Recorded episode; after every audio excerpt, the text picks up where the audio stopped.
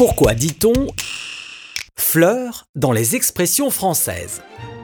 Nous allons débuter par l'origine du mot fleur, qui désigne la plante bien sûr, mais notez qu'en latin, florem désignait aussi la meilleure partie d'une chose, le plus fin.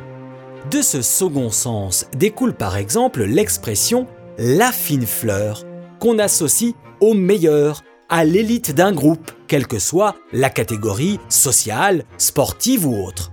Notez d'ailleurs qu'on associe toujours le mot fine à une qualité. Merci. Toujours dans le même sens, si on dit de vous que vous avez les nerfs à fleur de peau, on signifiera que vous êtes facilement irritable, comme si vos nerfs étaient à la surface de votre peau.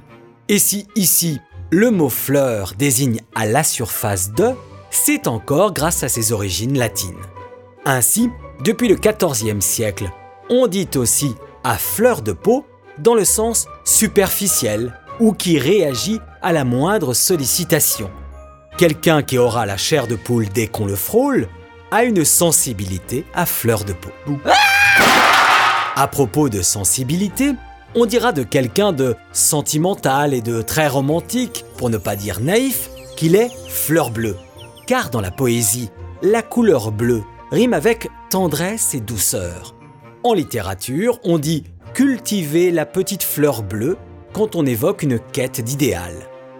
Quand on est dans la fleur de l'âge, c'est qu'on est arrivé à maturité et au meilleur de sa forme. Comme les fleurs, nous vivons plusieurs évolutions dans notre vie après éclosion. Il y a ce moment où nous sommes au top et après nous déclinons comme les fleurs se fanent. Si je vous fais une faveur, on dit que je vous fais une fleur, une expression qui existe dans ce sens depuis le 19e siècle où à l'époque, le mot fleur rimait déjà avec service rendu. En revanche, si vous vous envoyez des fleurs, Merci, merci. vous n'avez besoin de personne d'autre que Non, vous merci. pour vous trop, complimenter. merci. Non, merci, vraiment, merci. Une façon de faire remarquer vos qualités, puisque personne ne vous envoie de fleurs. Logique. L'expression la fleur au fusil, utilisée pour désigner quelqu'un qui a une attitude courageuse, mais qui fait aussi preuve de naïveté et d'insouciance dans sa bravoure, date de la Première Guerre mondiale et de l'entrain avec lequel les poilus partirent gaiement au combat, certains que la victoire serait très facile à tel point qu'en marchant à travers les campagnes, ils cueillaient des fleurs qu'ils plantaient au bout de leurs fusils.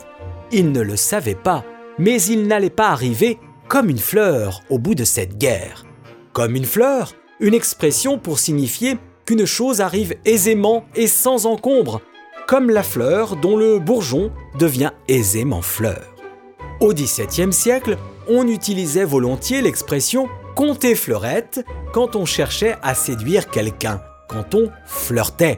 C'est d'ailleurs du verbe anglais to flirt, qui veut dire batifoler, qu'est apparu en français le verbe fleureter, qui voulait d'abord dire voler de fleur en fleur, puis ensuite par déduction imagée batifoler, car la fleur est toujours associée à l'amour et au romantisme. La fleurette rimant avec petite fleur, compter fleurette rimait avec de belles paroles censées endormir les femmes. On dira des femmes qui perdent leur virginité qu'elles ont perdu leur fleur, et ce depuis le 19e siècle, où la fleur d'oranger est devenue le symbole de la virginité. Le jour de ses noces, une mariée recevait d'ailleurs un bouquet de fleurs d'oranger. Enfin, terminons avec l'argot et fleur de nave, qui désigne quelqu'un de niais.